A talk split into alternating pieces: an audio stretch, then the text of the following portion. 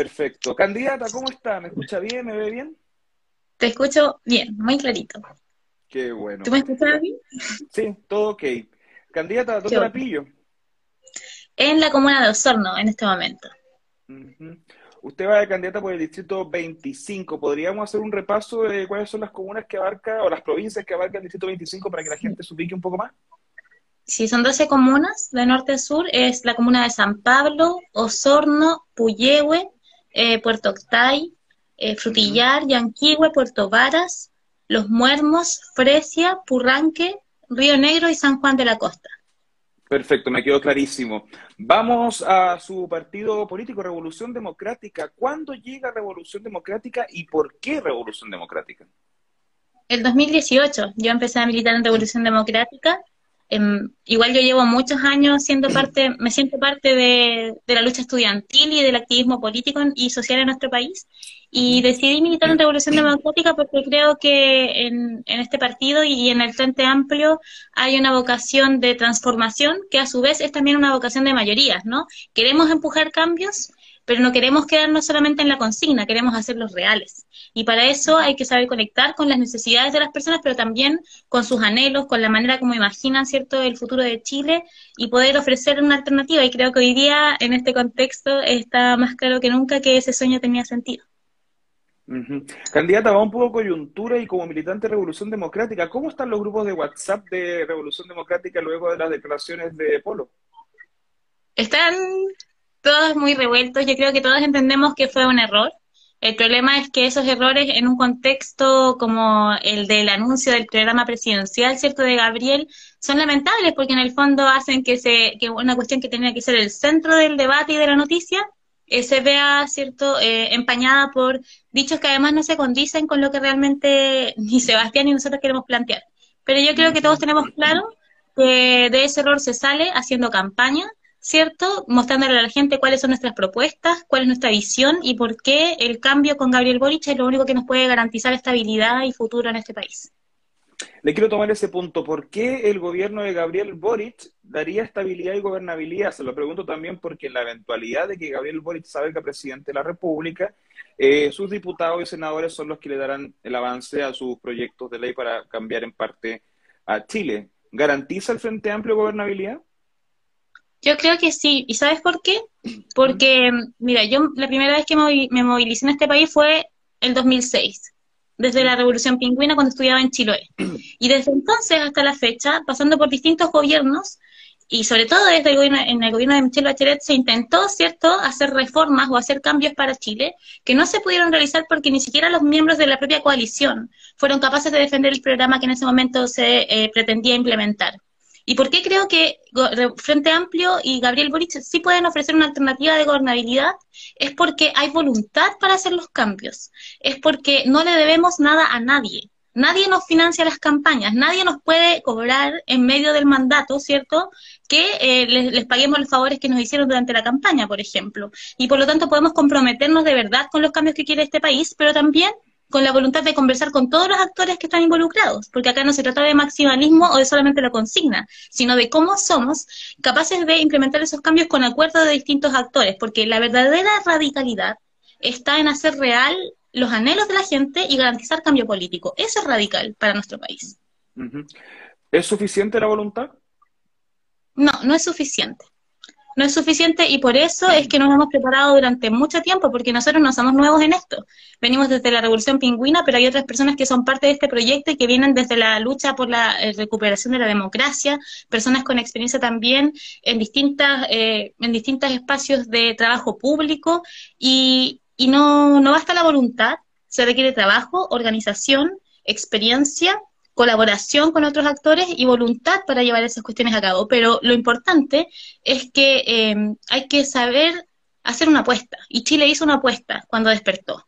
Hizo una apuesta por el cambio y por la nueva constitución. Entonces yo creo que no le tenemos miedo a, lo nuevo, ¿cierto?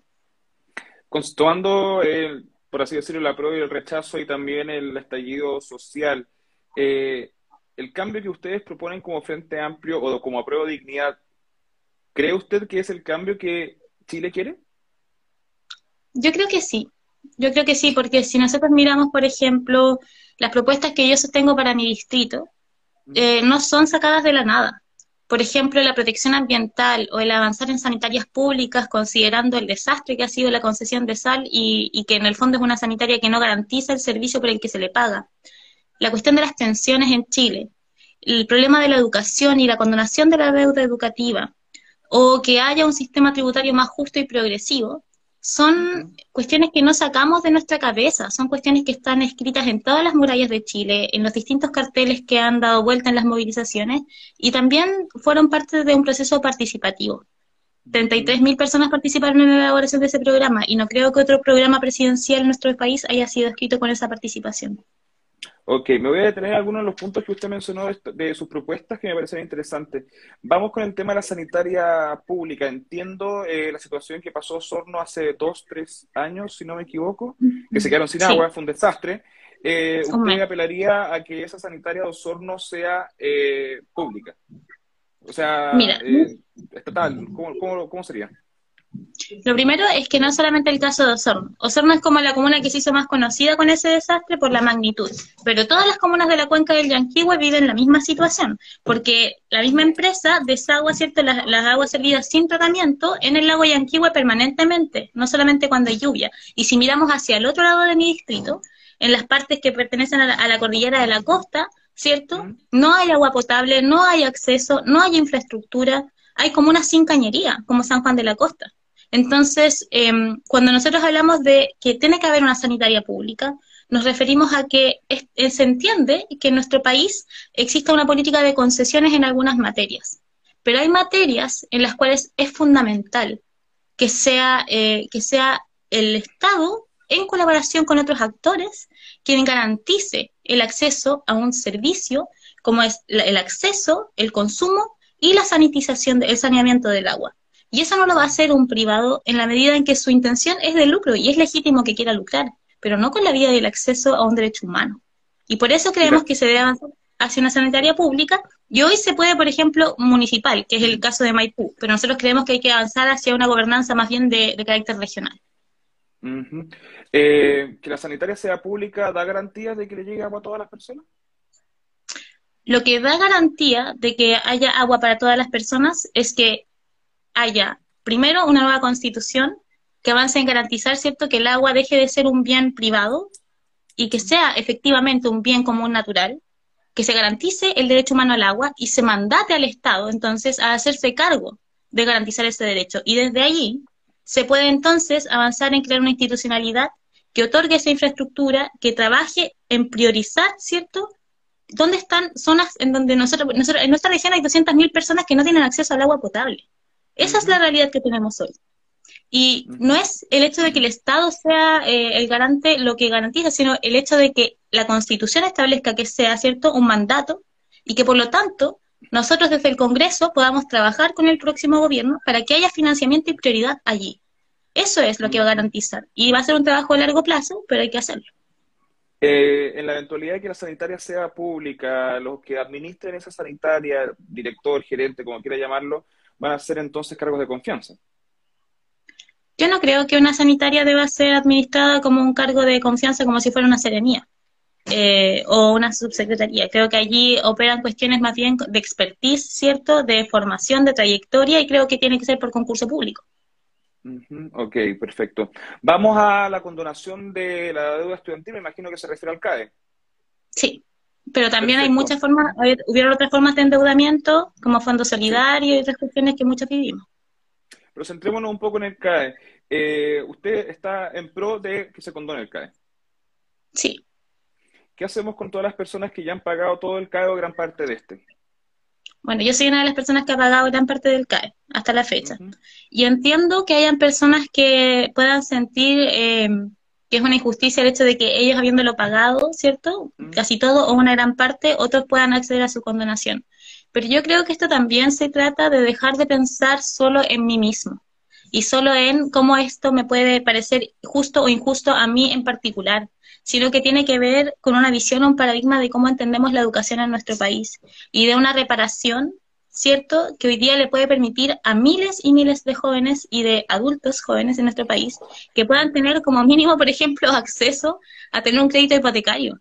que puedan tener acceso a que su sueldo no lo paguen todo, ¿cierto? En una cuota de un crédito que además es usurero y que contrajimos, ¿cierto? Por la promesa de que el estudiante nos iba a garantizar unos mejores sueldos o empleabilidad que además a muchas personas no les ha tocado así. O sea, las personas que ya pagaron su CAE perdieron. Yo creo que verlo de esa manera es solamente verlo como una cuestión individual. Y yo siendo una persona que he pagado gran parte de mi CAE, creo que si bien yo lo pagué, estoy dispuesta a yo habiéndolo pagado, que otras personas puedan acceder a la posibilidad de su condonación.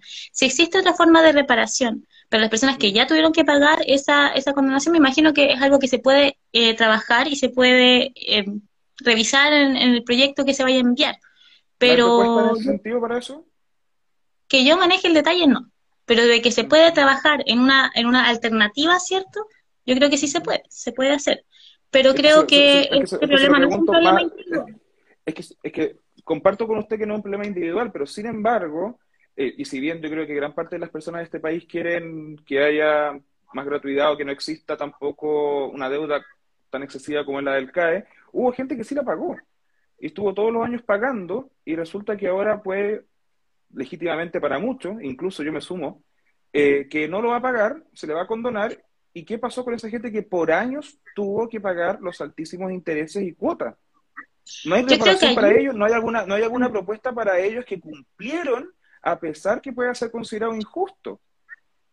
Yo creo que allí ahí tú tocas un tema que es muy sensible y en el cual yo creo que todos debiésemos hacer un compromiso.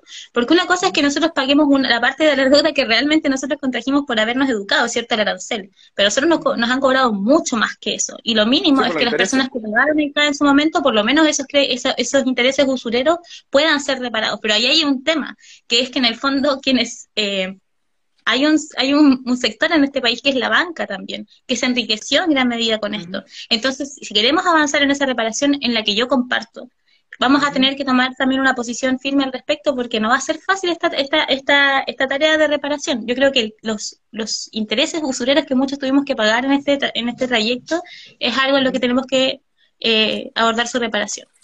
¿No está en la propuesta entonces una reparación para los que ya pagaban el CAE? En lo que yo revisé ayer del programa, no lo vi en ese detalle.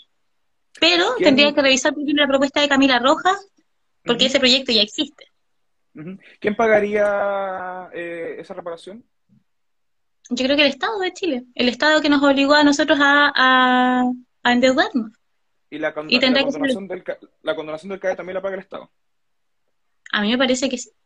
¿De Ahora, ¿cómo el Estado? Cómo el Estado resuelve esa, esa situación con las bancas con las que hizo los contratos correspondientes, y eso es otro tema. Pero es el Estado el que tiene que hacerse cargo del endeudamiento al que nos sometió. El monte en este momento no lo manejo. Ok. Vamos a protección del medio ambiente, temazo. Probablemente yo creo que es los temas más relevantes de este, em, de este periodo presidencial y que se ha tocado poco y nada. Desde su punto de vista regional, eh, ¿hacia dónde hay que avanzar en pro del medio ambiente? Mira, hay varios temas. Uno es, por ejemplo, nuestra región, la región de los lagos, es también la región de los humedales.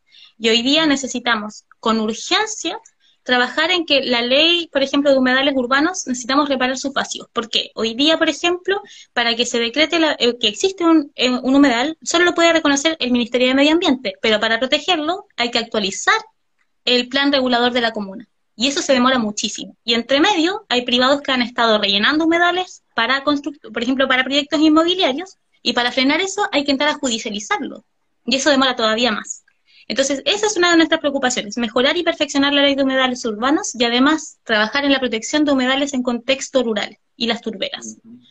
Lo segundo, en materia de protección ambiental, es que nosotros queremos, por ejemplo, que todo lo que refiere a la protección, al sistema de evaluación de impacto ambiental, incorpore, por ejemplo, cuál es la huella de carbono o la generación de gases de efecto invernadero que generan los proyectos que hoy día no está incorporado.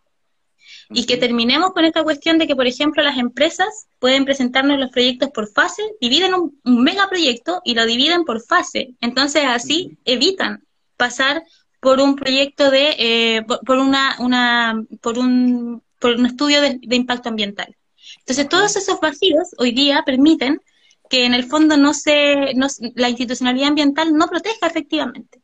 el medio ambiente. ¿Usted propondría entonces una actualización de este modo de evaluación medioambiental? Sí. Eh, y es, es en el fondo que todos esos vacíos dejen de ser vacíos y que estén regulados. Y que sea además con un fortalecimiento del Ministerio de Medio Ambiente y su capacidad de fiscalización. Porque hoy día no existe esa capacidad real.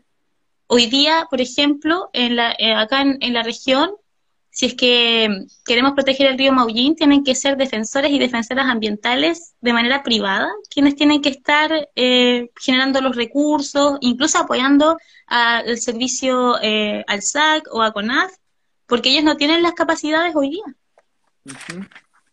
Perfecto. Candidata, eh, dejando de fuera el tema agua que abordamos al principio, ¿cuál sería la principal necesidad eh, del distrito que usted busca representar y qué solución se le puede dar desde el Poder Legislativo? Mira, la principal necesidad en nuestra región eh, tiene que ver con descentralización en términos políticos y en términos económicos.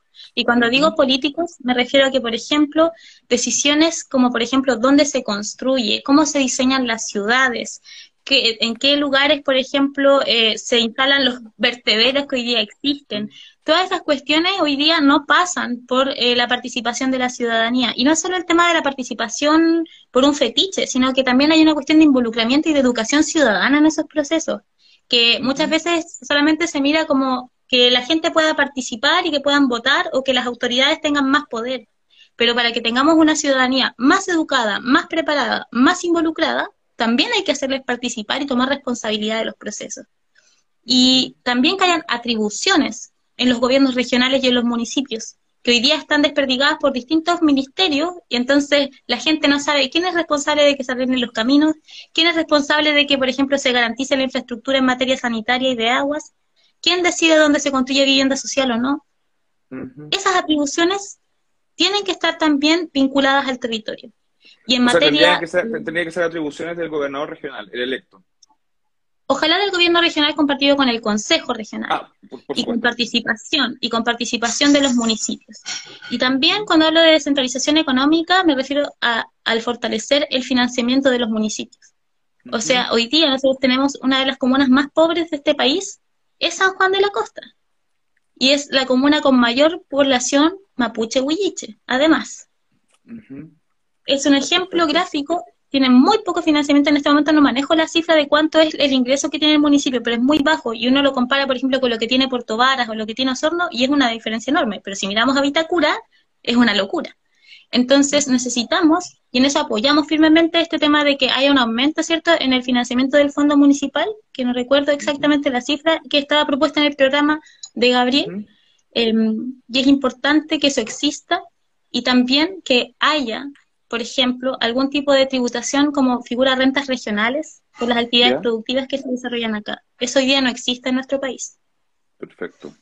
Candidata, para ir cerrando en virtud que el tiempo se pasa súper rápido, eh, ¿qué hacemos con el cargo de delegado presidencial? Porque tenemos esta figura del delegado presidencial, tenemos al gobernador regional, ¿cómo lo ves? Se elimina, porque además el delegado presidencial, la atribución que tiene es en materia de seguridad interior, ¿cierto? Pero en el fondo, lo que es, es una tutela por parte del presidente del gobierno regional y en segundo lugar es la instalación de una figura política para darle proyección. Pero no tiene ninguna atribución, no, no genera ninguna descentralización mayor. Y no tiene sentido, en el fondo, tener esta figura contrapuesta que es como un inspector que está vigilando lo que hace el gobernador. Mm. Así que se elimina definitivamente. ¿Y le pasaría esas atribuciones al gobernador electo? Al gobernador regional, por cierto. Es que sabes que tenemos que avanzar en una política en donde los distintos actores y autoridades del país tienen que aprender a ponerse de acuerdo. Y que hayan autoridades elegidas democráticamente, aunque tengan distintos signos políticos, tienen que aprender a ponerse de acuerdo para gobernar en función del bien común. Y no que finalmente dependa de que haya una tutela por parte del presidente, porque ese modelo hiperpresidencialista nos hace mucho daño. Limita el ejercicio de la democracia e impide la política de, de llegar a consensos genuinos. Perfecto. Daniela Carbacho, profesora de Historia, candidata a diputada por el Distrito 25, militante Revolución Democrática. Muchas gracias por su tiempo y disponibilidad para conversar acá un rato. Muchas gracias a ti por el espacio. Un abrazo. Chao, chao. Chao, chao.